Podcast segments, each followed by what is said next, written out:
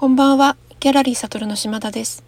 東京都武蔵野市吉祥寺にあるギャラリーサトルに関する美術情報を配信しています。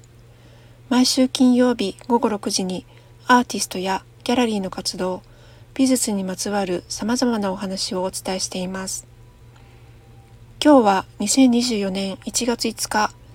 新年最初の金曜日です。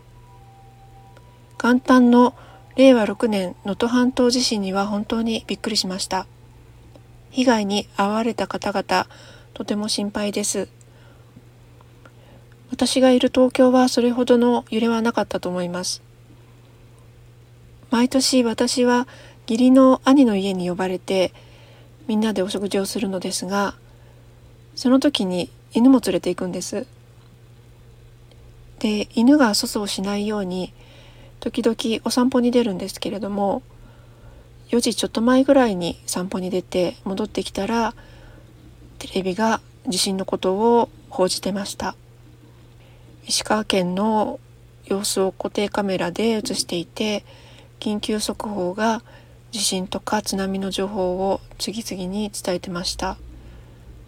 各地域の津波の予想される高さが大きな文字で出ていて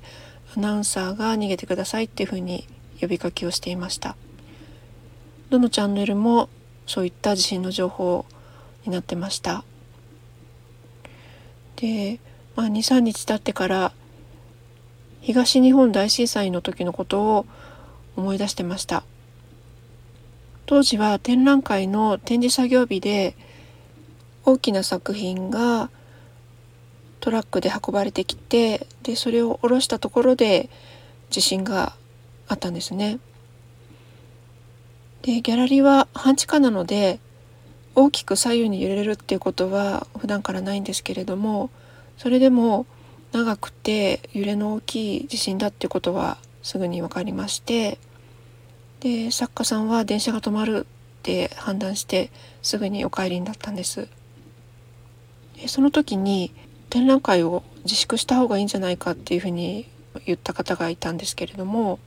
予定通りに展覧会は開催しました。というのもそういう時こそ人が集う場所っていうのは必要だと思ったからなんです。実際に見に来たお客様やあの作家さん関係者の方々地震の当時の様子教えていただいたりとかこれからどうなるんだろうっていうお話でそういう話をしながら少し安心するっていうかそういう場所になっていたと思います。ギャラリーっていうのは、まあ、特に小規模の悟のような小規模のギャラリーですと常連のお客様がいてで作品見ながらおしゃべりして帰っていくっていうのは普段からあることで1時間2時間いらっしゃるっていうこともあのしょっちゅうなのでそういう非常時にこそ人が気楽に立ち寄れるような場所になるんじゃないかなっていうふうに思います。ギャラリーじゃなくても例えばバーですとか居酒屋さんとかカフェとかお客様とお店の人の距離が近いようなお店は町の人々が集うような情報交換したりお話しすることで安心したりっていうそういう役割もあるんじゃないかなっていうふうに思います。東日本大震災の後は吉祥寺普段はとっても賑やかなとこなんですけれども本当に人が歩いてなくって昼間はまあ、それでもいいんですけど夕方から夜にかけて暗くなってくると本当に街中が暗くてちょっと物騒だなって思うような感じだったんですね。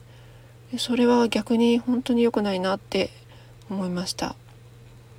ですので今回もそういったことがないといいなっていうふうに思ってます。もちろんあの自分の身に危険があるとか事情があってお店開けられないっていうようなことはあると思うんですけれどもそうじゃなくって自粛ムードで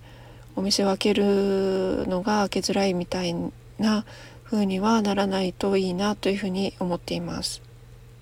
でギャラリーサトル1月20日から予定通り展覧会をします。とにかく日常を普段の日常を淡々とあのこなしたいなっていうふうに思ってます。まあ、先月お伝えしましたように展覧会の様子ですとかアーティストのインタビューそれからアーティストの展覧会情報あと私が見てきたアート巡りの会とかあと美術鑑賞のサインについてもお話しする会を作ろうかなっていうふうに思ってます。それでは皆様気をつけて良い週末をお過ごしください。ありがとうございました。